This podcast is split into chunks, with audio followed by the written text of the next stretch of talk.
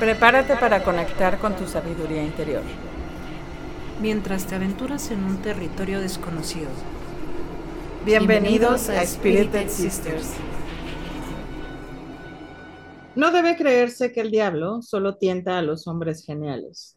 Desprecia sin duda a los imbéciles, pero no desdeña su concurso. Bien al contrario, en ellos cifra sus mayores esperanzas. Esta cita es de Charles Baudelaire y quise empezar con esta antes de decirles que sean bienvenidos a este nuevo episodio de Spirited Sisters. Esta noche tenemos un tema muy controversial e interesante al mismo tiempo. Y como ya saben, yo soy Cindy y conmigo está Tere. Eh, buenas noches, pensé que me ibas a ignorar. Hola. Claro que no, jamás eso en la vida pasaría. Eh, pero quise abrir con esa cita porque se me hizo muy interesante y aparte creo que queda como anillo al dedo sobre el tema que vamos a tratar esta noche. ¿Qué cuál es, Tere? Pactos con el diablo. Pactos con el diablo. ¡Uy, el diablo! Ay, el diablo. Eh, no sé si eh, eh, han visto que últimamente han puesto ese audio en videos de la película del exorcista, acá la, la chingona. Y la verdad es que, como dicen los títulos de esos videos, pierde completamente el terror que durante tantos años este, acumulaste. Creo que yo nunca voy a volver a ver la película del exorcista igual después de haber escuchado esa escena con ese audio. O sea, no. Es maravilloso, pero ya no la voy a poder ver así como de, ¡ay, qué miedo! Eh. ya no. pero bueno. Eh, creo que para empezar este, este tema, eh, sería importante decir que es un pacto, ¿no? Básicamente. Un pacto no es otra cosa más que un acuerdo entre dos o más personas que obliga a ambas a cumplir una serie de condiciones, ¿no? Se hace un contrato en la cual yo recibo, pero también doy algo a cambio, ¿no? Un trueque. Básicamente un trueque, exactamente. Teniendo en cuenta y teniendo claro que es un pacto, pues ya vamos a adentrarnos un poquito a qué es un pacto con el diablo, ¿no? O un pacto Fausto, se puede decir también. Ahora, quiero dejar bien en claro que todo lo que vamos a mencionar esta noche son opiniones nuestras, muy personales, que por supuesto le tratamos de investigar lo más profesional posible, pero no dejan de ser opiniones nuestras, ni estamos tratando de faltarle el respeto quizás a alguien que haya vivido algo. Además, vale la pena recordar que sí tienen alguna anécdota o alguna historia o tienen información de cosas que digas, ah, mira, desde este punto de vista o desde esta religión, eh, la existencia del arquetipo del diablo está bla, bla, porque eso nos hace a nosotros crecer en, conocimiento y, y también nos hace tener como esta segunda parte de lo que la gente nos, nos comparte y ya decir, aquí hay más conocimiento, no nos, no nos quedemos con una sola creencia, ¿no? Sí, claro, por supuesto. Y, y de hecho, de eso se trata este podcast, ¿no? De conocer de aprender entre todos. O sea, lo que yo sé, lo comparto, lo que Teresa sabe, lo comparte.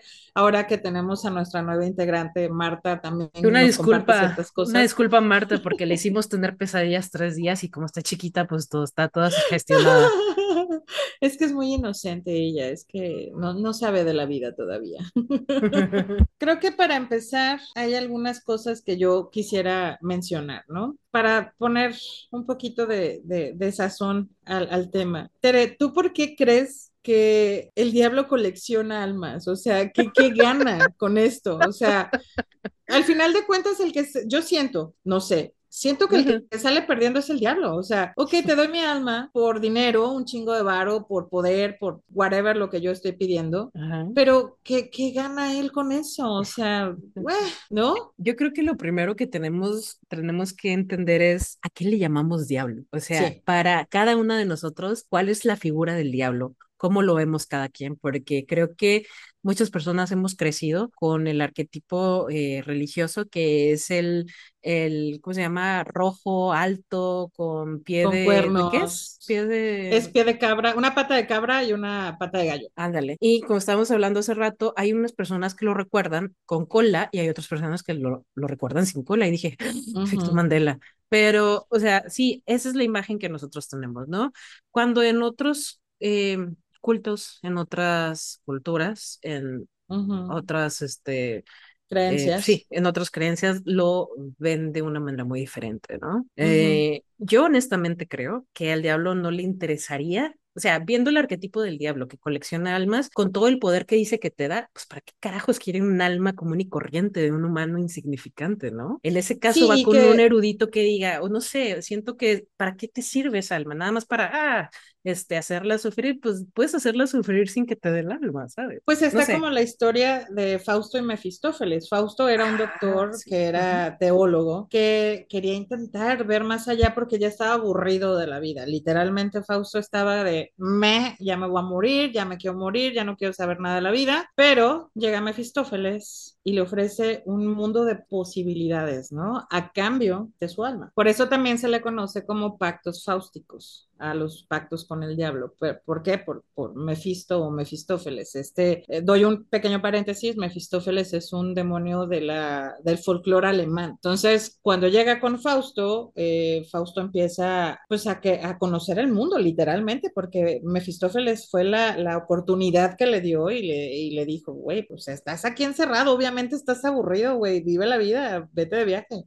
Entonces, Mefisto se lo lleva y lo trae. Obviamente, Fausto cae en la lujuria, en el, eh, ¿cómo le llaman? A mujeriego, etcétera, ¿no? O sea, hace un pinche desmadre el Fausto. Pero aquí quiero bueno, quiero mencionar algo que a mí se me hizo muy interesante de esta obra, porque Mefistófeles, al final de cuentas, no era el malo de la historia. Él estaba entregando simple y llanamente lo que Fausto le estaba pidiendo y ya. Entonces, ¿a qué voy con este pedacito de historia? a que los pactos del diablo con el diablo, pues el diablo no es el malo, creo, en esta situación, porque nomás te está pidiendo tu alma y tú le estás pidiendo un chingo de mamadas. Entonces. Pero vale, vale la pena recalcar aquí, esto, un pequeño paréntesis, que eh, Mefistófeles, más allá de ser una representación del mal, es un personaje que materializa de alguna manera la posibilidad de que el mal se ha llevado a cabo por el hombre. Entonces, si se fijan, aquí es lo que nos está entendiendo es que será el, el maestro del engaño, pero al final lo que quiere dar a entender es que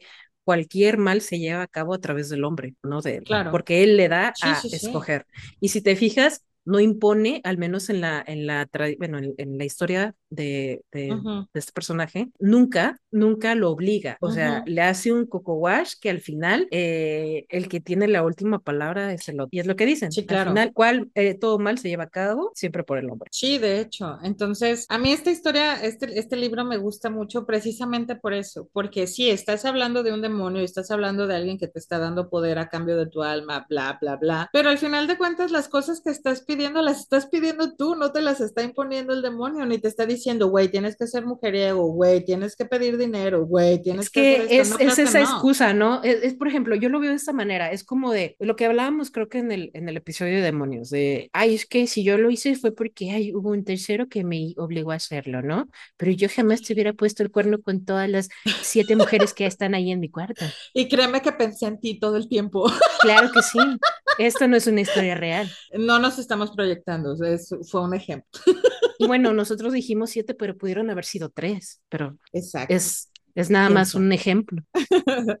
y bueno, creo que estaría padre eh, mencionar, pues, ¿qué gana el diablo con un pacto? Volviendo a eso, ¿no? O sea, a final de cuentas se puede decir que el diablo le sale perdiendo al negocio. Eh, las almas eh, son, la, son la moneda de cambio y quien se atreve a cambiar su alma por poder y dinero, pues dejan claro que poco valor le tiene a esta, ¿no? O sea... Ahora fíjate que en el, en el punto más amplio de lo espiritual, si bien venimos a esta vida, eh, a, ya sea lo que sea que vengamos a, vivir, eso sonó bien sacado de la manga, pero no sé sí. En mi cabeza sonó demasiado este, filosófico. Sonó bien chingón. este, tenemos que recordar que el alma nos pertenece únicamente a nosotros, independientemente de que hagamos una pendejada, disculpen mi francés, en esta vida, eh, no tenemos eh, al menos creo que es autoridad para, para saber si otorgarle ese, ese yo a alguien más, ¿no? Y creo que si nos ponemos en esa posición de que tanto demonios como arquetipos, como, eh, perdón, eh, como espíritu, lo que tú quieras, tienen un límite en lo que tienen que, en lo que vienen a esta vida a hacer, al menos en la que estamos viviendo, con la que compartimos, creo que saben que hay un punto en el que pueden actuar, ¿no? Y hay que, hay que también ver algo muy cierto que hablábamos en el episodio de demonios. cuando una persona juega con cosas que no sabe, con, con entidades y energías tan fuertes que no sabe cómo manejarlas, nada más porque se le hizo chido de que Ay, voy a invocar al diablo para, no sé, grabar un video, ¿no? Te estás metiendo con, con energías que no sabes manejar, que no puedes manejar. Y esas energías, pues hay que respetarlas, ¿no? Hay que respetarlas, hay que verlas como algo que eh, se tienen que tratar con mucho respeto. Entonces, no van a decir, ay, voy a jugar contigo, ¿no? No, para nada. Entonces, puede ser la posibilidad de que digan, ah, mira, para que no te metas conmigo, ¿no? No sé si recuerdas este caso muy famoso en TikTok de este chavo, ay, no me acuerdo cómo se llama, pero un vigilante, ¿no? Que casualmente en el lugar en el que vigilaba se encontró un libro con este simbología y aparte con unos este rituales amuletos no sé qué tanta cosa. Sí, y él empezó, amuletos sí. Él empezó que a es que yo quiero invocar y la fregada leerlo y que o sea imagínate pongámonos en la posición de que fue cierto no para las personas que digan ay no creo ¿no? esta persona que se sentía muy gallita y que ya decía aquí yo tengo este eh, amuleto que no ni sabía si era un, un amuleto de verdad no y que empieza a jugar con esas energías que no están para jugar, ¿sabes? Es como cuando, no sé, intentas hacerle una broma a la policía, me imagino, no, están para tus bromitas, no es como irle a tocar el timbre a la vecina, ¿no? Entonces, corriendo, exactamente. Entonces, si este caso fue verdad, porque tengo entendido que la, persona murió, ¿no? O sea, realmente murió. Sí, sí, sí, sí. Este... Sí, de hecho, eh, no recuerdo cuándo estaba viendo un TikTok precisamente de eso, que decía que eh, esta persona que vio el, TikTok donde está siendo poseído por este ente o coso raro, eh, se metió a la página o al perfil de, este chavo que falleció, no recuerdo tampoco el nombre, ahí lo voy a poner en los show notes. Eh, y sí, la familia subió videos del entierro, del funeral y de todo este rollo, pues dando la veracidad de que pues sí, esta persona falleció. No se sabe de qué, y ahí es donde entran el montón de teorías conspiranoicas, ¿no? Que el demonio al final de cuentas sí se lo llevó y que eh, murió a causa de todo este rollo que este, que este personaje hizo eh, al invocar cosas que no, que, no sabía, porque pues al final de cuentas, si te llega un libro con rituales antiguos y con eso, a mí me suena mucho a Evil Dead. Cuando se encuentran el libro en la cabaña y todos así de, Ay, por algo está por algo está sellado con pinche alambre de púas, clavos, la madre. Ah, pero lo voy a abrir porque a lo mejor trae algo interesante. Entonces, esta persona tengo entendido que sí falleció, eh, sí tiene creo que hay videos de su entierro y de todo ese pedo, pero eh, no, no se sabe, o yo al menos desconozco de qué falleció y por qué, o sea, cuáles fueron las causas de su muerte, la verdad es que yo desconozco. Además hay que recordar que hay personas que han muerto por un sueño, por un... O sea, suena como muy de Freddy Krueger, pero hay personas. Ah, yo creí que así de, es que murieron por un sueño que nunca pudieron cumplir. No, de eso no, ¿verdad? Okay, no, no, estúpida. No, eh, que murieron teniendo una pesadilla, ¿no? De alguna manera lo llaman, no sé cómo lo llaman científicamente, pero murieron teniendo un, un, un, paro mientras dormían Ajá. por el terror. Y tú dices, fuck, el estrés pues mata, la sugestión mata, los sustitos matan, entonces, ¿no? Sí, está, El que busca encuentra, en todos los sentidos, el que busca encuentra. Exactamente. Y, y no es lo mismo, también hay que, hay que aclarar algo, o sea, una velita blanca intencionada o un cuarcito o lo que quieras, no te va a librar de un putazo este, energético o, o, de algo que no sabes cómo controlar, ¿no? Por andar ahí jugando. Claro, y es que, no, y exactamente, porque al final de cuentas somos energía. Entonces, sí somos muy propensos a absorber tanto buenas como malas y sí te puede causar un daño físico. Y hay gente que no lo cree. Exacto. Como mucha gente que juzga de locos a otros porque, ay, es que fui al, al, al ¿cómo se llama? al cementerio y la neta es que me siento bien pesada. Ay, entonces gestión, no, puedes estar cargando muchas cosas y lo primero es liberarte de eso, ¿no? Lo que no es tuyo, sí, claro. para afuera. Sí, lo regresas y ya listo. Exactamente, ¿no? Pero bueno, volviendo al tema. que bueno, no nos salimos del tema básicamente, pero bueno, vamos a, a regresar como a, a, lo que estábamos hablando. ¿Por qué el diablo es coleccionista de almas? O sea, ¿qué, ¿qué de maravilloso tienen las almas para Lucifer, no? ¿Es porque en el fondo él quiere ser humano? porque eso de ser como, Dios, al final le mostró que no valía la pena, o sea. Es como, ¿quién tiene más tazos que otro? No sé, es que a lo mejor puede ser. Al final de cuentas, los dos tienen un reino, ¿no? Supuestamente está el cielo, está el infierno y no dejan de ser reinos los dos. Y en este caso, por ejemplo, no sé, a mí me da la impresión de que los, los humanos tenemos libertad de decisión. ¿Cierto? Se supone que Dios nos hizo con Claro. libre albedrío. Pero si no elegimos lo que se establece, ya eres un pecador. Entonces, ¿dónde queda la libertad?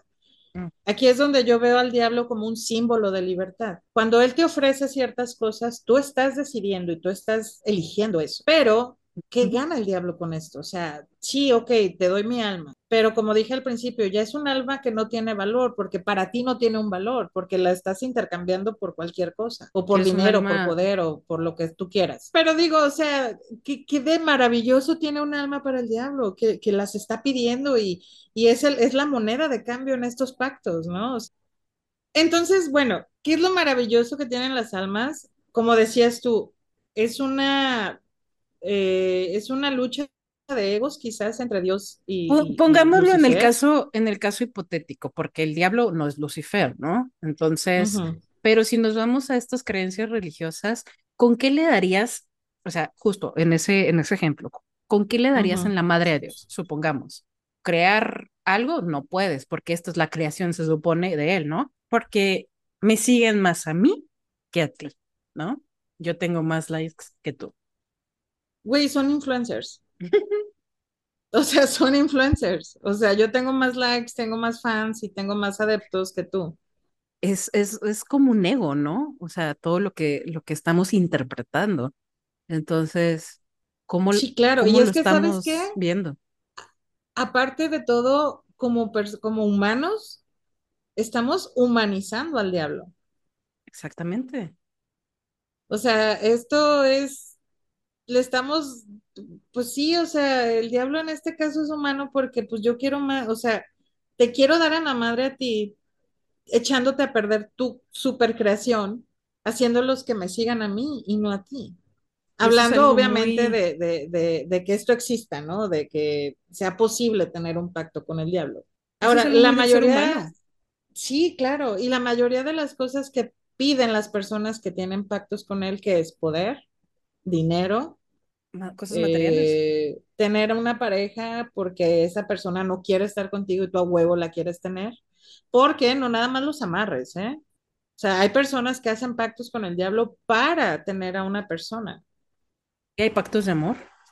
Exacto, sí, sí, sí, por supuesto. Y, y no sé si te fijas, ajá, mm, si te fijas que, por ejemplo, bueno, al menos todos los pactos con el diablo que he leído, eh, siempre es como en las películas de lee la letra chiquita, ¿no? porque sí, siempre hay algo que no va a salir como tú esperas y es cuando dices, ay, ¿qué hice? Es que yo no lo quería así.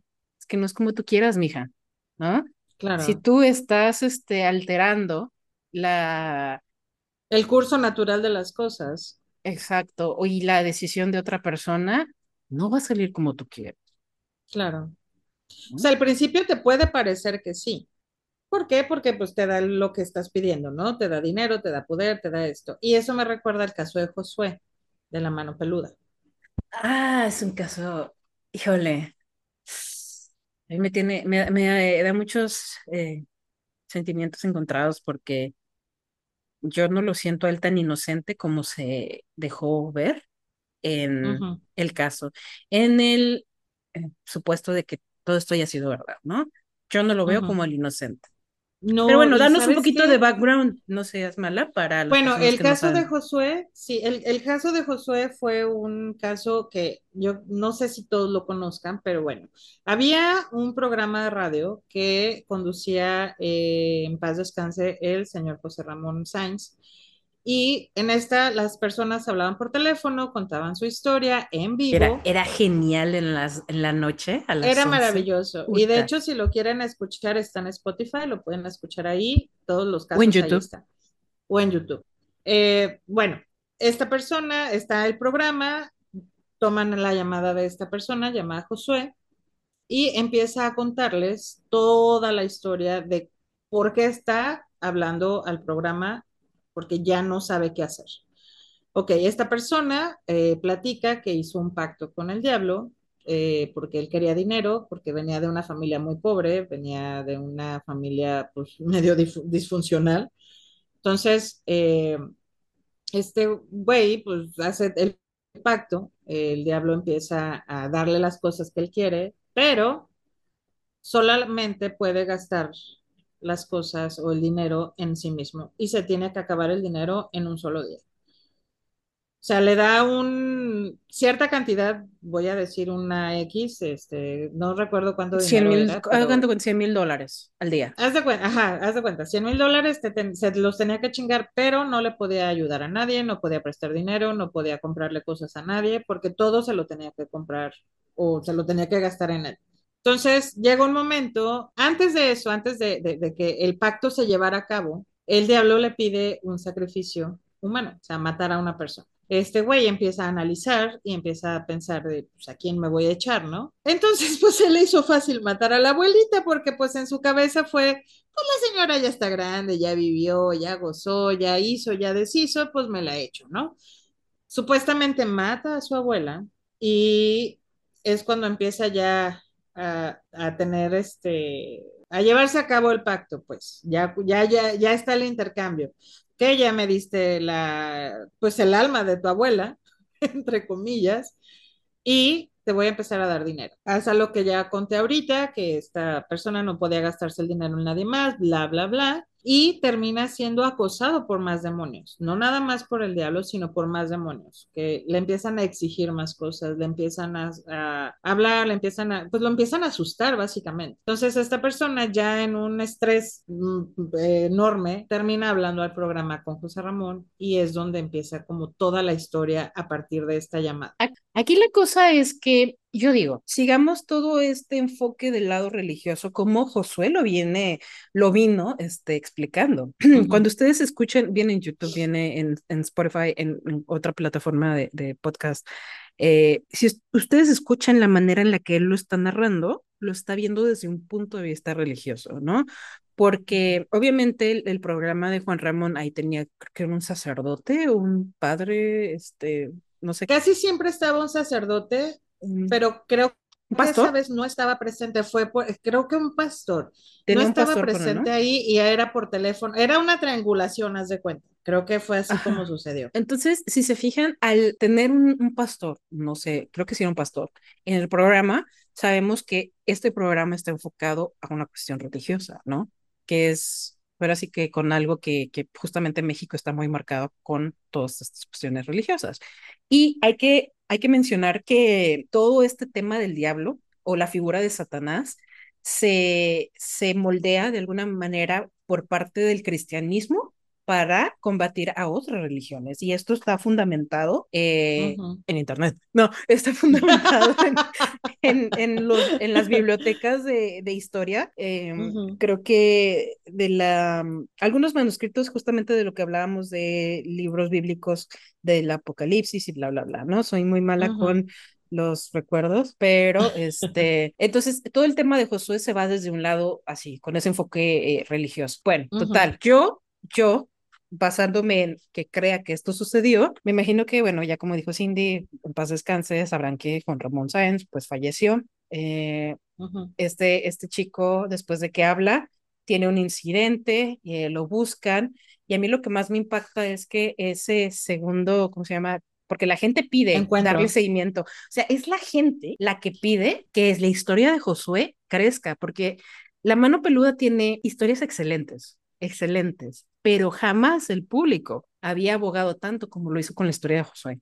O sea, la y es gente que la se llamada, la llamada fue Buenísima. terrorífica. O sea, ¿Sí? la verdad es que si le metió efectos especiales, este güey se voló la pinche barba. O sea, la eran verdad. sonidos, era, mientras él hablaba se escuchaban cosas. O sea, realmente sí te pone la, la piel de gallina. Escuchaban risas, esa, ¿no? Esa, sí, no, no, no, era, de verdad es que sí te, te pone nerviosa, vaya, escuchar esta llamada Pero no nada más la gente quiso darle seguimiento. Juan Ramón Sáenz también se enganchó mucho de la historia, porque a final de cuentas este hombre era, pues era un amor de persona, o sea, y es bien sabido que siempre se interesó, no nada más en esa historia, sino en muchas, pero esta específicamente fue la que marcó un antes y un después de José Ramón Sáenz. Marcó muchísimo. Ok, José Ramón Sáenz se engancha tanto en esta historia que manda a alguien a buscarlo a la casa que este hombre tenía en Los Ángeles, supuestamente, y en, en la colonia, se puede decir, o en, o en donde estaba esta casa, eh, empieza a preguntar, oye, ¿conoces a fulano? Eh, sí, oye, ¿y sabes dónde vive? Pues sí, es la casa de allá, ¿no?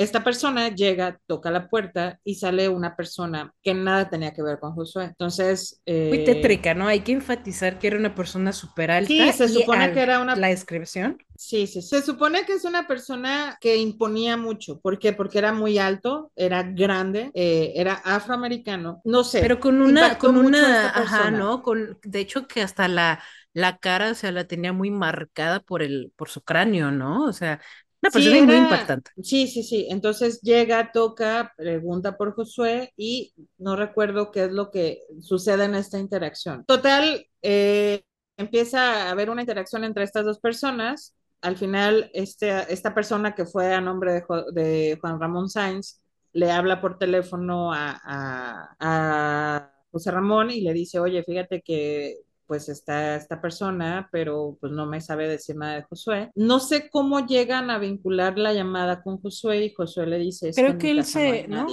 Ajá, eh, Josué creo que se, se comunica, ¿no? Con, con, ellos porque sabe que lo buscan. No recuerdo muy bien, pero creo que sí, por algo se vuelve a Él estando en el hospital después del ataque que tuvo. Uh -huh.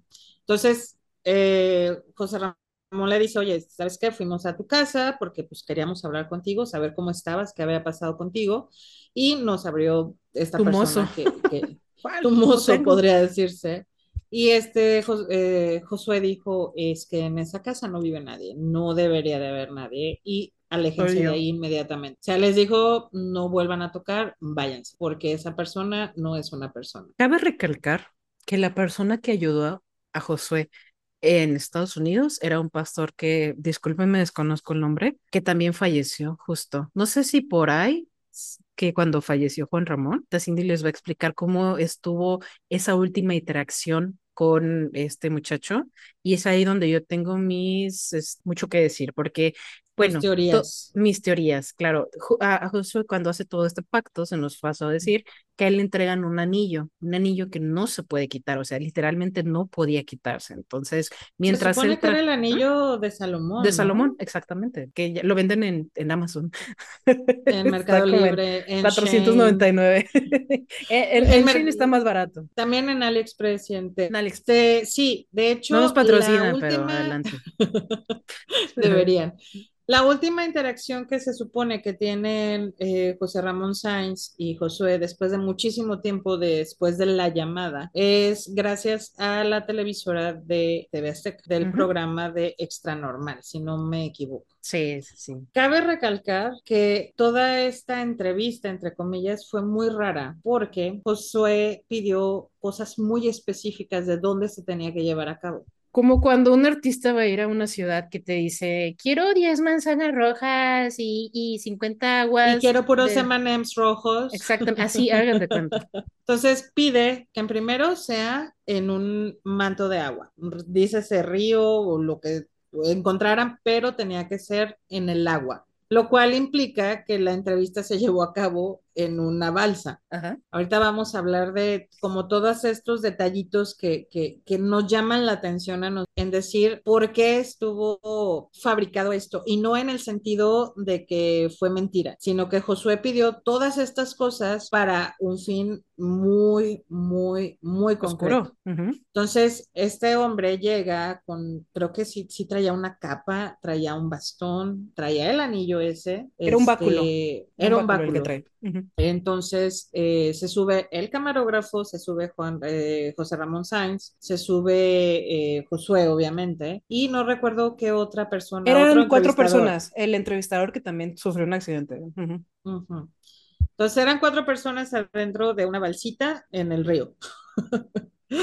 Entonces empieza la entrevista, eh, empieza a hablar Josué diciendo pues lo que había pasado con él después de la llamada y la interacción que tuvieron en la casa de, de Los Ángeles, etcétera, ¿no? Pero dentro de todo este rollo empieza Josué como a actuar muy extraño. O sea, empieza a actuar muy extraño, empieza a decir que está escuchando voces, que está escuchando Se cosas. escuchan ruidos, el báculo que trae de repente empieza a sonar como, como, no accidental, eso yo lo. Yo lo miré así. Y no te fijaste, bueno, en, en- no sé si se deberían de dar la oportunidad de, de ver esta entrevista porque está muy interesante y a lo mejor van a empezar a notar esas cosas que estábamos mencionando, porque llega un momento en que golpea el báculo de cierta manera en la balsa y es Ajá. como un, no sé, a mí me dio la, la, la sensación de que era una luz verde. Una, ajá, una invocación, porque en todo momento, cuando estén viendo ese video, Juan Ramón se está tocando el, la, el- la boca del estómago, ¿no? Y es muy curioso que trae sus manos en la boca del estómago como si algo estuviera pasando y la, la, la posición de él es muy rígida, ¿no? Entonces, hay muchísimas cosas por detrás que yo le digo a Cindy. Para mí eso fue un intercambio y lo siento. Y es que la interacción que tenían no era una interacción. O sea, Josué estaba muy enfocado en algo Ujú. y no estaba realmente interactuando con las personas que estaban con él. ¿Y cómo, Contestaba sí, sí? ¿Y cómo le iban a creer no. ellos si no sabían lo que estaba haciendo? Exacto. De hecho, de hecho, no sé si Entonces, recuerdas mm, que después de que muere Juan Ramón, eh, creo ujú, que todos tuvieron accidentes. Juan Ramón fue la persona que murió repentinamente. Llámalo casualidad, que yo no creo en las casualidades, lo que tú quieras, coincidencia. Pero cuando vuelve a entrevistar este muchacho a Josué, cuando fallece Juan Ramón, lo primero que le dice es, ¿provocaste la muerte de Juan Ramón? El vato de plano, o sea, no me acuerdo exactamente lo que dijo, pero fue como una, o sea, ¿para qué preguntas, no? Como Juanga, lo que se ve no se pregunta. Casi, casi se oyó que dijo, las saladitas son horneadas. O sea, cambió el tema completamente, se fue por los, por, o sea, rodeó mucho el tema y Pero no- al sí, final no dijo nada, o sea. sí su, su expresión y su reacción fue de, pues, ¿para qué me preguntas, chavos? Y ya sabes, ¿no? Sí, Da exacto. gracias de que tú te salvaste. Literal. Entonces, este caso se nos hace como de los más, eh, pues de los que tienen más cobertura, vaya. O sea, que se Cobertura. supo muchas cosas y que a final de cuentas la persona que hizo el pacto fue la que se comunicó, ¿no? Fue la que empezó a platicar todo esto. Que yo creo que era desde el principio con la única intención de entregar a alguien más y quitarse él toda esta marafullada que hizo, ¿no? Exactamente, porque recordemos una cosa, independiente que nos, independientemente de que nosotros creamos en la existencia del diablo, ojo, estoy hablando del diablo, diablo tal cual, en los sacrificios, en lo que tú quieras, estamos muy conscientes de que la interacción que tuvo este personaje pudo ser cierta, ya si él le quiso poner el nombre del diablo, pues bueno, recordemos que hay muchos espíritus, muchos, no sé cómo se llaman, no son los de bajo astral, pero muchos espíritus eh, que suelen tomar el nombre de este demonios, suelen tomar el nombre del diablo y pues a la gente que de plano dices no tengo ni idea de, del asunto, pues se lo cree, ¿no? La claro. sugestión más ese tipo de arquetipo que tú le das, pues lleva a que la gente realmente cause eh, asesinatos en nombre de una figura. ¿no? Y hace esa figura, pf, ¿no? Claro, sí, sí, sí, está, y está cañón, ¿no? Porque a final de cuentas, quien hace todo esto es la persona, es el humano, no el humano, exactamente. Yo veo esto desde un punto de vista, porque como ya hablábamos en los otros capítulos de Ángeles y Demonios, es, vemos a que la obra de Dios sea este, eh, santa y honroro, honro, honrorosa, no, eso no existe, y de honra, ¿no? Este, y el pacto con el diablo, quieres algo rápido, pum, que suceda, pero ay, ya te manchaste. Y creo que no estamos viendo que tal vez nosotros estamos eh, reflejando todo este arquetipo del diablo de una manera un poco errónea, de que realmente es todas esas cosas que no nos animamos a hacer, pero somos humanos y tenemos esa, esos pensamientos intrusivos. Ujú. Yo, yo intento verlo de esa manera. Pero tiene sentido, o sea, a mí me, me suena que tiene sentido, o sea, porque es algo que también yo pudiera pensar. Es que se me hace muy fácil, por ejemplo, echarle la culpa a, por ejemplo, ay, es que soy bien mamona, ay, es porque soy Géminis, perdón. Gracias por recordarlo. No sé, mi jefe me dice que no, mi jefe me dice que no sabe cómo tú y yo somos amigas porque yo soy Virgo y tú eres Géminis. Este, pero bueno, hay casos, hay casos este, hay casos excepcionales. Entonces, es muy fácil, creo yo, darle, echarle la culpa a algo externo que tú asumirlo, ¿no? Decir, chinga su madre, si la cagué, pues yo soy la culpable de todo este cagadero que estoy haciendo, ¿no? Y es más sencillo crear esta imagen que otras personas ya han creado para decir, ay, es que el diablo me tentó. ¿No? Y bueno, en eso es, por ejemplo, yo sí creo que cuando las personas hacen actos muy desagradables, eh, cayendo en este culto de creencia al diablo, pues bueno, ellos están creando su propia imagen de lo que, de lo que quieren y ahora sí le están poniendo, imagínate, un asesinato no es cualquier cosa, ¿no? Y más cuando es de un inocente, ¿no? De un infante. Eh, me viene a, a, traer todo ese tipo de noticias de que Beyoncé o Lady Gaga y todos esos artistas vendieron su alma al diablo para ser famosos. No, tienen un background, tenían familias de dinero, ¿no? Tenían familias de dinero que los ayudaron poco a poco a ir creciendo y todo a mí, o sea, lo que yo veo es que imagínate que sí existan ciertos sectas, lo que tú quieras, pero todo este tipo de información ayuda a crecer, ¿cómo se El dice? mito, ¿no? El mito exactamente, y que, que haya seguidores que estén hablando más de la gente. Cuando algo es relevante, da dinero. Claro, no, pero fíjate que hablando de artistas que supuestamente vendieron su alma al diablo, esto viene desde puta, desde atrás, ¿eh? O sea, no es, no es nuevo esto. Estamos, por ejemplo, podemos hablar de Giuseppe Tartini. Oh, sí, sí, sí. ¿No? Eh, según la leyenda, Tartini habría soñado que hizo un pacto con el diablo. O sea, supuestamente él soñó que hizo el pacto.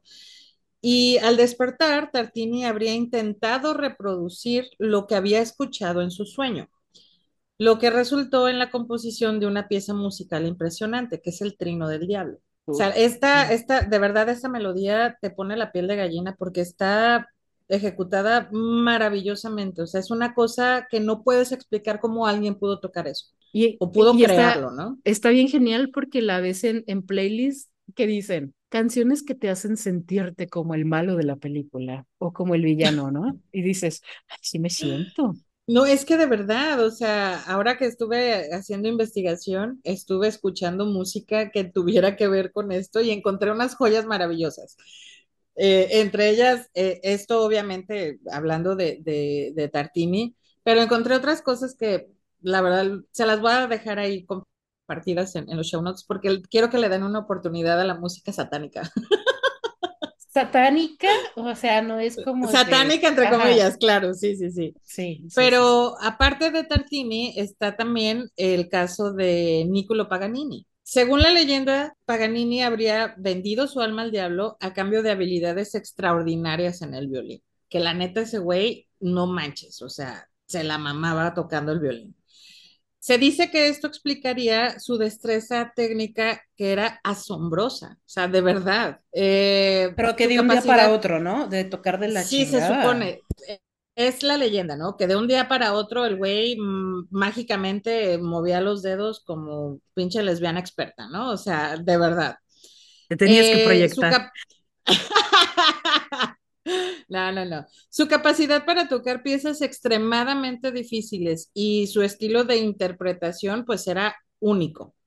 La historia también afirma que Paganini tenía un aspecto inusual y tenía dedos extremadamente largos y delgados, lo que habría sido parte de la influencia demoníaca, ¿no?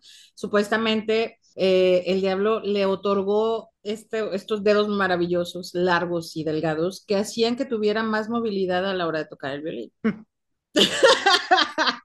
Perdón. Sé por dónde estás pensando, pero no. O sea, sí están largos, pero no tanto. No, no quiero, no, no, no, quiero esa imagen en mi cabeza. Este, me hace pensar cuando hablamos de la gente que se golpeaba o tenía algún accidente y terminaba hablando este, un idioma que nada que ver, que nunca en su vida. ¿Sabes cómo? O sea, imagínate tener un sueño tan vívido que lo hayas recordado y que en ese sueño no haya sido el diablo, haya sido un sueño vívido, que bueno, hay que hacer una pequeña, una breve eh, explicación de qué es un sueño vivido, pero bueno, se caracteriza por que estás soñando, pero estás consciente de eso, ¿no? Entonces, Ok. la mayoría de estos sueños suelen tener este, se les llama como sueños paradójicos, en los que se desencadena algún tipo de aprendizaje. Por eso se les llama sueños vívidos, porque algo te está enseñando para Ujú. que tú puedas lograr ya una vez a, a despertar, ¿no? Entonces, Ujú. no digo, no digo que no, quién sabe, pero me suena como un sueño vívido lo del el chavo este que, que soñó eso. Por ejemplo, de Tartini pudo haber sido un sueño vívido en el que el diablo le enseñó a tocar y a crear cosas, ¿no? Porque se supone que esa es la teoría que se tiene, o sea, la leyenda cuenta que Tartini soñó con el diablo y Ajá, aprendió todo este pedo. sí. En el caso, por ejemplo, de Paganini fue diferente. Paganini ujú, supuestamente hizo directamente un pacto con el diablo en el que él le pedía tener el conocimiento y la habilidad para tocar el violín. ujú, Entonces, es cierto eso que dices, que hay personas que tienen esta, a lo mejor no un daño en el cerebro tal cual, pero sí un golpe o lo que sea y los hace hablar en otro idioma, los hace ser muy inteligentes en cuanto a que a lo mejor eran súper burros en matemáticas y ahora son matemáticos muy chingones, ¿no? O sea, no sé si tenga que ver o ya me estoy yendo yo por otro lado. Es que bueno, yo siento que siempre va a ser un tema, como ya habías mencionado, controversial, porque todo lo vemos desde una perspectiva re- religiosa, ¿no? Y no vamos a poder quitarnos ese estigma. Y a mí me encantaría poder descubrir qué hay más allá de ese arquetipo. Porque si te fijas, si nos ponemos a pensar en el arquetipo, justamente en el tarot, el diablo es una figura que representa todo aquello negativo que tú eres capaz de este, decidir si te quedas ahí o no.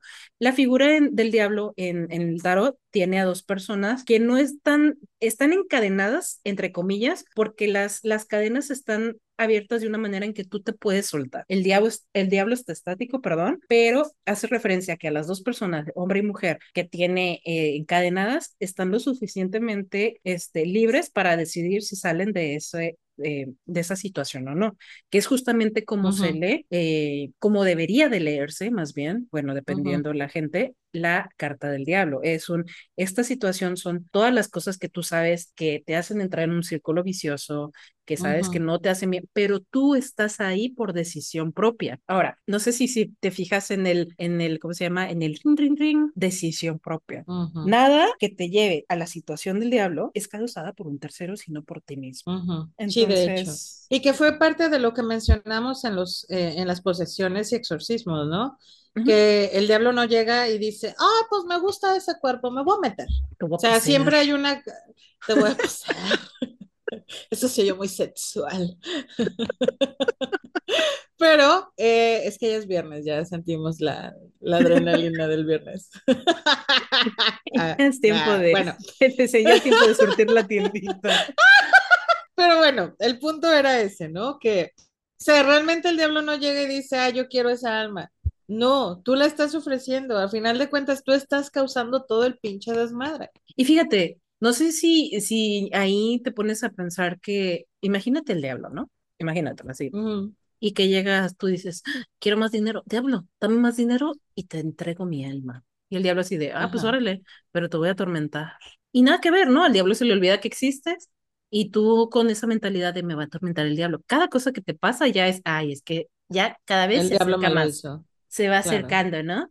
Y, y tal vez no, no nos podemos saber que inconscientemente una decisión nos llevó a tener una oportunidad.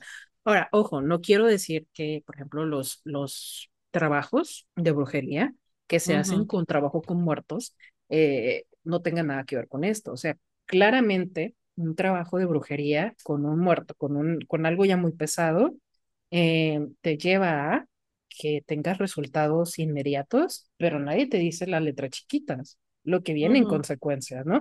Que tal vez no sea para ti, tal vez sea para alguien que tú quieres mucho, este, se ha dado Pero te caso, ¿no? fijas que nadie pregunta eso, o sea, en todos los casos de pactos con el diablo, no es como de, ok, diablo, tú y yo vamos a hacer negocio, vamos viendo.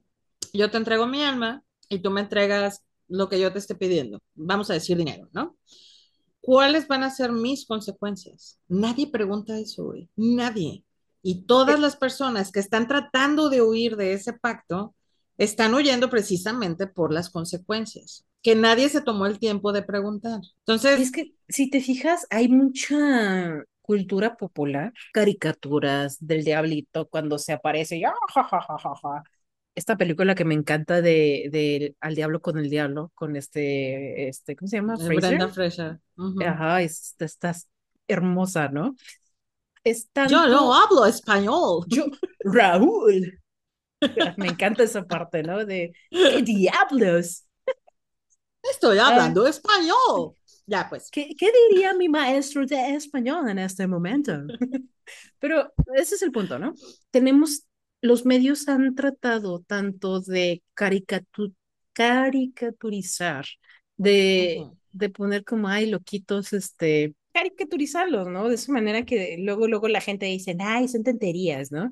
Tal vez no sabemos más allá si realmente hay mm, documentos, si hay libros de, o sea, no sé, algo que sea más serio, ¿no? Y por eso lo vemos desde un lado así como de, ay, cuando te sale el diablito y el angelito, ¿cómo hablabas de el ángel y el diablito, ¿no? Ajá. Sí, es que ahorita estamos hablando como de si existe, o sea, como de que de verdad fuera posible, pero no, tam- no estamos diciendo con esto que no sea posible realmente. O sea, Claro, es que trata de explicarlo, que, ¿no? Trata de hay muchas explicar cosas que diablo. desconocemos. A ver, Cindy, trata de explicar el Trato de diablo explicar el ya, ok. sin, espérame, sin la influencia religiosa. No, pues ya. Nada, te creas. Este, viéndolo desde una perspectiva no religiosa, creo que el diablo podría representar todo aquello que nosotros como personas no nos atrevemos a hacer por voz propia o por voluntad. No porque no la tengamos, sino porque tenemos miedo al qué van a decir, al qué va a pasar y a las consecuencias y hacernos responsables de nuestras consecuencias, ¿no? El diablo, entre comillas, te va a ofrecer cosas que tú mismo puedes conseguir, pero no quizás de la forma ética en la que tú quisieras conseguirlas. Entonces, para mí, el diablo es esta oportunidad de conseguir esas cosas sin tener que hacerme yo responsable de todo lo que tengo que hacer para conseguirlas. No sé. Suena muy interesante desde tu lado. Desde mi lado no sabría cómo ponerlo, porque yo crecí con esta idea completamente religiosa. Sí, es que básicamente tendríamos que desaprender la imagen del diablo que tenemos Preguntarle a para o sea, a otras religiones, ¿no? ¿Te imaginas cómo lo verán los santeros? ¿Cómo lo verán, no Fíjate que los santeros a mí siempre me dio la percepción de que lo ven como alguien que ayuda. ¿Por qué? Porque al final eh, muchas de los ritos y muchas de las cosas que ellos piden para hacer trabajo se los piden a, a este diablo, ¿no? Porque en algunos lugares, y a mí me tocó ver que tuvieran un, un, un diablo en, junto a los engangas y todo ese pedo. Eh, tenían un diablo enorme, muy imponente. Entonces, no ¡Ey! No sé, es como ver a Jesús. Bueno, a mí la neta, te voy a ser sincera, ya soy una A mí pausa. de niña me daba Jesús, me daba miedo el, ¿Te daba el Jesús? Cristo. Me daba Jesús, no. Afortunadamente nunca me dio. Jesús de niña. Pero a mí me Este, impacta muchísimo la, la, la imagen de Jesús crucificado. Uy, imagínate una, una, una mujer tener la foto de su hijo, o sea, cómo murió. O sea, a mí me güey, da déjate mucho. de eso, estás adorando a un muerto, porque está, obviamente murió por nuestros pecados, bla, bla, bla, toda esa historia, ¿no? Pero a final de cuentas, en la iglesia, el icono mágico, o sea, el, el, el, el icono más grande que tiene la iglesia es Jesús muerto en la cruz. A mí siempre me dio esa impresión de el castigo, del miedo, de esto te va a pasar si no haces las cosas como yo digo que las hagas, o, o, o lo bueno que yo creo que tienes que hacer, que a lo mejor no es lo bueno que yo tengo que hacer, ¿no? Entonces, a mí siempre me dio esa impresión, y no nada más en eso, a lo mejor ya nos estamos metiendo en otro tema, pero el tipo de oraciones que tienen es, como ya había mencionado yo Por el- mi culpa, por mi episodio de, culpa, por mi grande o culpa. sea, son castigos, es pide perdón y es este, tú eres malo y tienes que redimirte, o sea, a ver, espérate, ¿por qué tiene tanto odio ese Dios, no? O sea, ¿por qué, por qué te quiere castigar de todo? O sea, no Por entiendo. eso, por eso yo con todo este tema creo, y he decidido más bien creer, que todo este figura del demonio, bueno, no, del diablo y la figura de Jesús, no viéndola como es realmente como maestro ascendido, es impuesta para controlar, Claro, para y es que al final de cuentas creo que tanto puedes hacer un pacto con el diablo, como puedes hacer un pacto con Dios y al final de cuentas les estás dando el alma. Claro. O sea, si lo pones desde esa sí, perspectiva y desde, desde ese contexto, creo que el hecho de que tú hagas bien las cosas, entre comillas, y digo entre comillas porque pues, cada quien hace las cosas que necesita hacer, pero hacer las cosas bien, ir como a la iglesia y hacer rezos y hacer esto y ser buen padre y ser buena madre, que eso debería de ser ley en todos lados, ¿verdad?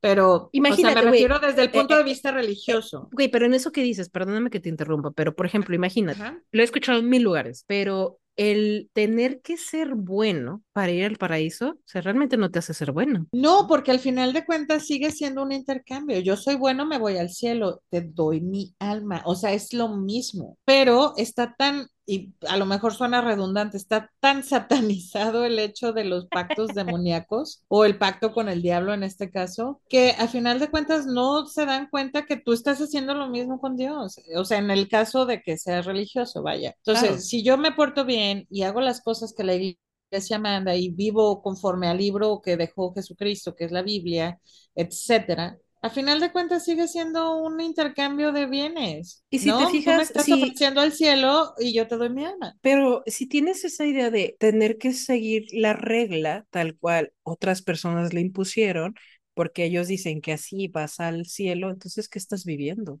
No estás viviendo tal cual. Y lo único que vas a hacer, y espero en algún momento poder No tal vez tener un tema exactamente de esto, tal vez alguna cápsula, hablar un poquito de a qué viene tu alma a vivir esta vida, ¿no? No viene ni a, ni a vivir miedos, o sea, todos tenemos un propósito, ¿no? Entonces, si nada más vienes a vivir como te dice alguien más, no estás cumpliendo tu objetivo de vida. Ni estás disfrutando la vida tampoco. Ahora, con todo el tema de los pactos del diablo, a mí me impacta muchísimo ver las atrocidades que la gente hace en nombre de un ente que no saben cómo explicar que existe, pero lo creo y aquí está. Y eso causa que haya toda una ola de personas que dicen, es que el satanismo, ser luciferiano y lo que tú quieras es lo mismo del diablo. Eso es todo, el- o sea, no, engloban todo en una sola No, cosa y así no es, y ¿no? tiene nada que ver una cosa con la otra. O Y tú sea, dices, ¿por realmente qué, no. por qué tiene que sufrir un inocente para que tú tengas algo a cambio? Güey, sí, porque así está estipulado en la religión desde que Jesús, desde que Dios mandó a su hijo a sufrir por nosotros. O sea, era un inocente que crearon entre un humano y una paloma que vino a morir, güey. O sea, y no le quiero faltar el respeto a nadie que sea creyente de la religión católica, discúlpenme, pero es que ve. pero, o sea, lo digo desde ese contexto, ¿no? O sea, si hablamos de las cosas literales, porque estamos hablando del diablo en un sentido literal de un pacto de yo te doy y tú me das tu alma, tenemos también que ver la otra parte, ¿no? O sea, mataron a un inocente. ¿Por qué? Porque se pronunció, Mataron, mataron, perdón, perdón, es que me acordé de Güey, la pensé, la pensé y Sí. me la saqué. O sea, tú la sacas. Fíjate, fíjate, qué comunicación. Pero sí, o sea, si, si tenemos que hablar de cosas así, tenemos que hablar de las dos partes, ¿no? Creo que es lo adecuado. Si lo tomamos de esa manera literal, digo, una paloma y un humano, o sea, ¿really? I don't Es know. que, o sea, no, no, es- no fue literalmente, pues. Pero es ahí donde dices, ah, es que también explíquenme bien, o sea, no me lo pongan a la imaginación, porque, Pero ¿no? ahí estaríamos desmenuzando también otras cosas, que no Que podemos no tomar conviene, todo además, literal y no y que conviene no les conviene precisamente. Hay una película que no recuerdo el nombre, donde una persona está en contra de la homosexualidad, ¿no? Y están en una rueda de prensa y esta señora se para muy muy oronda, ¿no? Así de, no, es que la Biblia dice en tal versículo, bla, bla, bla, ¿no? Y este señor, que era, creo que un magistrado, una cosa así, empieza a decir, ok, bueno, entonces dígame una cosa. Tengo una hija que ya está en edad de casarse, ¿por cuánto la debería de vender?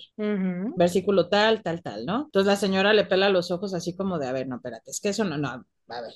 Ok, los domingos se supone que son días de Dios y yo trabajo, entonces, este, ¿cuántos latigazos me merezco, no? O sea, una cosa así. Le empezó a dar todo ese contexto de no podemos tomar entonces Las todo cosas literal, literales. no nada más lo que te conviene, porque en este caso tú estás vistiendo varios tipos de tela y eso es pecado, entonces te deberían de apedrear aquí afuera y matar, Claro. porque estás comiendo pescado con pollo. Además, recordemos que hay una versión de la Biblia, si así lo queremos Ujú. llamar, o del Antiguo Testamento, que censuró la iglesia, ¿no? O sea, estamos hablando, enfoquémonos, en la, enfoquémonos, perdón, en la iglesia católica. Hay, una, hay un Nuevo Testamento, bueno, un, nuevo, perdón, un, un testamento que eh, la iglesia censuró, que fue encontrado, bla, bla, bla, y que estaba pues todo ahí medio ilegible porque pues ya viejito, y se dice que la palabra homosexual es una mala traducción justamente del original, pero lo adaptaron a pues, como les convenía más, ¿no? Claro.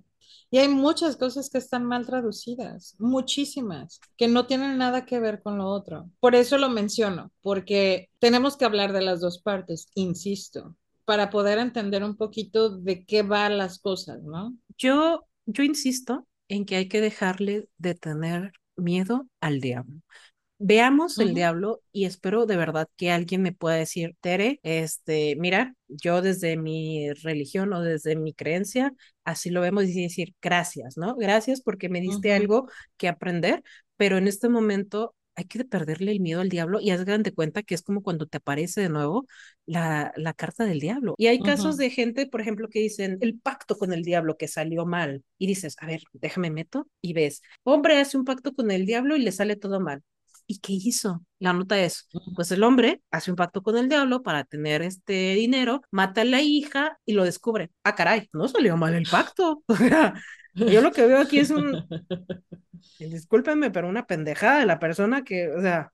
¿cómo te explico? ¿No? Sí, claro, sí, sí, sí. Entonces, creo que sí es como muy eh, importante mencionar estas cosas porque a final de cuentas, cada decisión que se toma, cada paso que una persona da para llegar a un fin, tiene una consecuencia. Que no porque estés haciendo un pacto con el diablo que te pide, ay, mata a tu hija o mata a tu abuelita o mata a ver a quién Sí. chingado se te cruce, no significa que el diablo va a decir, ah, yo te voy a proteger, te voy a poner un manto invisible para que lo hagas y me la des. No, claro que no. Y ahí está el, el libre albedrío que tenemos. ¿No? El decidir las cosas, el llevarlas a cabo. Entonces, creo que sí es muy importante mencionar todo esto y que aunque parezca que no tiene que ver, tiene muchísimo que ver. Ahora, llegamos al punto del podcast en el que quiero hablar de algo de este, lo que van a decir, Tere, te estás contradiciendo, qué pedo, ¿no? Pero a mí me gusta mucho la historia de, de Nigeria porque uh -huh. siento que Nigeria tiene una cultura muy fuerte y sigue ciertas actividades, no sé cómo en este momento cómo expresarlo, muy fuertes uh -huh. en cuanto a sus rituales, en cuanto a todo lo que creen, a las uh -huh. deidades o lo que tú quieras ponerle que creen. Pero en Nigeria está mucho esta creencia de los diablos, uh -huh. lo que ellos notan como diablos, y ahí discúlpenme la falta de, de, información porque honestamente lo estoy hablando desde mi cabeza. Yo recuerdo mucho estos casos de personas que han dicho, ¿quieres conocer al diablo? ¿No? Pues Simón, quiero conocerlo, ¿no? El caso muy famoso de un español, ¿no? Que dijo, órale, pues quiero conocerlo. ¿Quieres hacerle una pregunta? No, o sea, no quiero ser parte de, pero pues quiero verlo, ¿no? Entonces, uh -huh. no me acuerdo cómo es el tema. Te lo voy a pasar para los show notes para, para darle uh -huh. un poquito más de ojo.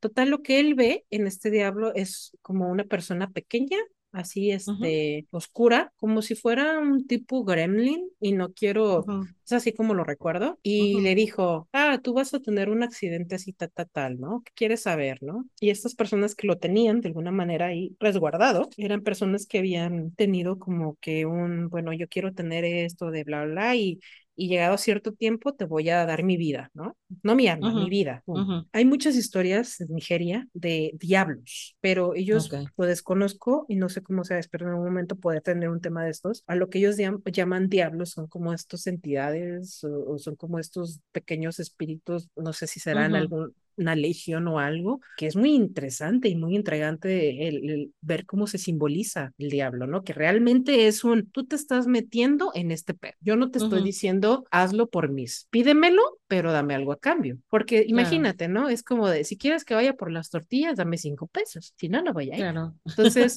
al fin y al cabo, regresamos al mismo punto que es un depende, ¿no? Sí, es que básicamente a eso, a eso se redime todo, ¿no? Al hecho de que si tú estás aceptando algo, tienes que ser también consciente de que tienes que aceptar las consecuencias de lo que estás recibiendo y de lo que estás dando a cambio, ¿no? Además, pensemos, ¿no? Hay mucha gente que dice los mil rostros del diablo y pasan fotos de la guerra, pasan fotos de, este, ¿cómo se llama? De terroristas. Entonces tú ya sabes que la palabra diablo la están comparando, le están dando el peso de alguien muy malvado. Entonces. Sí, no, ya desde, desde entrada ya es algo negativo. Pues el diablo ahí, ¿qué tuvo que ver? Las, las guerras las hace el hombre. Exactamente. Las matanzas las hace el hombre. O sea. que verlo como una oportunidad de. ¿Qué será? De ser libres. Ser libres. De no ser libres y ser, o sea, ser libres y creo que ser conscientes de que cualquier cosa que hagamos tiene una consecuencia y la tenemos que pagar, sea buena o mala. Es que cada acción tiene una reacción, así de fácil. Como el dicho este de vas a cosechar lo que siembras, o sea, si siembras puras pinches mamadas, pues discúlpame, vas a conseguir puras cosas que nada que ver, ¿no? Pero si en cambio le echas ganas y más si son de, las, cosas... de las que no son buenas. No, de esos no, güey, o sea, imagínate si podíamos sembrar mamadas, uh, madre, sería una maravillosamente feliz pero no es el punto. O sea, e, e, el, caso aquí es que cada cosa que tú hagas va a tener una reacción y va a tener una consecuencia, de la cual tenemos que ser conscientes y tenemos que afrontarlas. Hay mucha gente, fíjate, este, que dice, ay, karma. Bueno, tú sabes que yo no creo en la ley del karma, tal cual. Yo creo en el karma dándole esta, eh, justamente esta visión de cualquier acción tiene una reacción, más que la ley del karma, te digo. Entonces a mí se, se me vino esta pregunta de, oye, ¿alguna vez te asustaron a ti con el diablo de que te iba a llevar o, para que te portaras bien? Fíjate que no. A pesar de que estuve en escuela católica, en, en, escuela de monjas, a mí más bien en algún momento me llegaron a decir, Dios te va a castigar, más que el diablo te va a castigar. Recuerdo muy bien eso. ¿Bajo qué contexto, qué chingados estaba haciendo yo? La verdad no me acuerdo, pero tal cual que me asustaran con el diablo, no. Y ahí te va, mi mamá era muy católica y era de esas personas que agarraban su Biblia y con marcatexto marcaban las cosas interesantes y subrayaban versículos, bla, bla, bla, ¿no? Y hacía Pero tal cual nunca usó la religión o al diablo en este sentido para asustarnos o, o, lo que sea, ¿no? Y yo era una cabrona cuando era niña. Entonces, sí, recuerdo una vez que yo creí que me iban a meter una retrofrieguiza porque me cacheteé a una niña porque no me acuerdo qué me dijo. Ah, sí, me dijo que mi mamá era una mentirosa, entonces, con mi mamá no. Con mi mamá no. con mi mamá no. Entonces, eh, me acuerdo que estaban haciendo, cambiando la tubería por toda la calle porque estaban pavimentando y había unas tuberías enormes de concreto gigantescas y había hoyos. Entonces estábamos jugando en la orilla de eso, no sé por qué estábamos jugando ahí, pero llega esta niña y me empieza, que era mi mejor amiga, güey, o sea, peor tantito. Yo nunca he así contigo. no, jamás, jamás llega y me dice, tu mamá es una mentirosa, porque no me acuerdo que estábamos hablando, creo que de la viruela, yo decía que ya no daba y ella decía que sí, bueno, una cosa así. Entonces me la cacheteo, me voy corriendo en chinga y me meto a mi casa y mi mamá se me queda viendo así, ahora qué chingados hiciste, ¿no? Porque yo era un desmadre. Entonces, eh, a pesar de hacer ese tipo de cosas, jamás mi mamá me dijo, el diablo va a venir por ti o te vas, o no sé, te va a castigar, lo que sea. En la escuela sí recuerdo que las monjas usaban mucho el Dios te va a castigar. O sea, yo le tenía más miedo a Dios que al diablo. A pesar te digo que en mi casa... Eh, existía esta onda religiosa católica, nunca nos asustaron con eso, ni nunca nos, nos, nos hacían como ese tipo de comentarios. Cuando fallece mi mamá, mi papá nunca nos obligó a ir a la iglesia, ni mucho menos, siempre nos dejó ser muy libres en, en cuanto a nuestras propias decisiones de si queríamos o no ir a la iglesia, porque decía, pues a qué van si no quieren ir, ¿no? Entonces... Pero fíjate que a mí sí, ¿eh? A mí sí en la escuela nos asustaba muchísimo con todo este tema del, del diablo y que eh,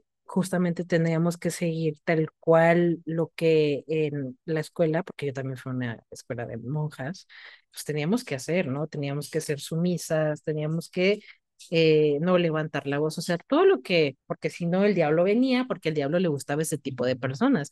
Hasta que yo hubo un mm. momento en el que le dije a mi mamá, pero es que a mí me gusta todo eso lo que al diablo le gusta, o sea, pues si me lleva el diablo, ¿qué es la chingada? Pues, o sea, y mi mamá me dijo, o sea, satánica pues desde chiquita. Me dice, tú en lo que quieras creer y a lo que, o sea, el punto es que no tengas, ahora lo entiendo, antes decía mi mamá quiere que me lleve el diablo, ¿no? Mi mamá se quiere deshacer de mí. Sí, exacto, pero fíjate que yo creo que es más lo que nos han inculcado erróneamente para un control, lo que tú quieras. Y tal vez ahorita está un poquito más, este, potente el tema porque pues la iglesia se está quedando sin seguidores, sin tantos seguidores como antes, ¿no? y con justa razón, o sea, la gente que eh, ellos están evitando no es que quiera dejar de creer, sino que ellos mismos los están sacando, ¿no? Entonces... Sabemos que es un tema que nunca va a tener ahí una regla. No, y aparte, o sea, no se trata de imponer nuestra creencia tampoco. O sea, nosotros podemos pensar una cosa y hay otra, mil gentes que piensan totalmente diferente, ¿no? Al final lo que hace mal a una persona es ella misma. Que tú mates a alguien o que tú mates un animalito en el nombre de, de Lucifer, eres tú haciendo ese acto. Sí, está, por eso desde un principio dije que este tema, más que interesante, era controversial, ¿no? Porque hay muchas cosas que, pues, a lo mejor nosotros pensamos que ustedes no comparten y se vale, al igual, al contrario, ¿no? Hay cosas que a lo mejor ustedes creen que nosotros no vamos a estar de acuerdo, pero eso no quita que podamos llegar a un diálogo y podamos llegar como a este tipo de teorías y a este, a este tipo de interacción, teniendo en cuenta que tenemos libre albedrío, ¿no? Y tenemos la capacidad de decir las cosas que pensamos. Pero creo que ya llegamos a un punto en el que podemos dar por terminado el episodio de hoy y como siempre, pues hemos dicho, al fin y al cabo todo se reduce a las acciones que tú o una persona hagan. Entonces hay que dejarle de tener el miedo a las cosas porque recuerden que el miedo nos, nos encierra y no nos deja ser nosotros mismos, ¿no? Y también hay que preguntarnos por qué existe el miedo y qué beneficia la gente que cada ratito nos está provocando justamente ese miedo. Entonces, espero que les haya agradado el episodio de hoy. A nosotros nos gustó muchísimo porque, pues, pobrecita Marta, o sea, realmente tuvo eh, pesadillas, pero a Cindy y a mí nos dio como, o sea, tuvimos muchísimo mesa, mesa redonda de alguna manera de, bueno, ¿y tú qué piensas, no? Y bueno, ¿y tú qué has visto? Claro. Entonces, no sé, Cindy, si quieres complementar algo más. Quiero hacer una mención especial a una de nuestras seguidoras que yo la conozco desde que estaba chiquita porque fue, fuimos vecinas muchos años y éramos las que jugábamos a, la, a las escondidas, nos íbamos a patinar junto, obviamente con otros amigos de la, de la cuadra, ¿no? Era, todavía a mí, o sea, nos tocó el, el, clásico de Marcela, vas a salir a jugar, ¿no? Y que las mamás salían a las 10 de la noche de, ya métanse, ¿no? Jessy, muchísimas gracias. Nos gustó mucho desde el momento en que recibimos la sugerencia y pues bueno, te prometí unos saludos y pues aquí están, ¿verdad? Te mandamos saludos. Sí, eh, yo también. No te conozco. Tere y Marta también te mandan saludos, así que bueno. Y pues nada, creo que ya dijimos todo lo que se podía decir y seguir hablando sería redundante. Así, que les agradecemos esta noche que nos hayan acompañado de nuevo. No se olviden de seguirnos en nuestras redes sociales, no se olviden de que tenemos el Telegram, el canal de Telegram, que ya le vamos a dar amor también. Y pues nada, cualquier cosa pueden enviarnos un correo. Estamos en Instagram, estamos en Facebook. Próximamente vamos a estar en Patreon también, así que pues nada. Marta ya se va a poner al tiro, tenía un stalker ahí, entonces cerró sus redes sociales, pero eh, ya aprendió, pobrecita. Buenas noches a todos, nos vemos en un siguiente domingo. Así es. Buenas noches. Esto fue Spirited Sisters. Bye bye.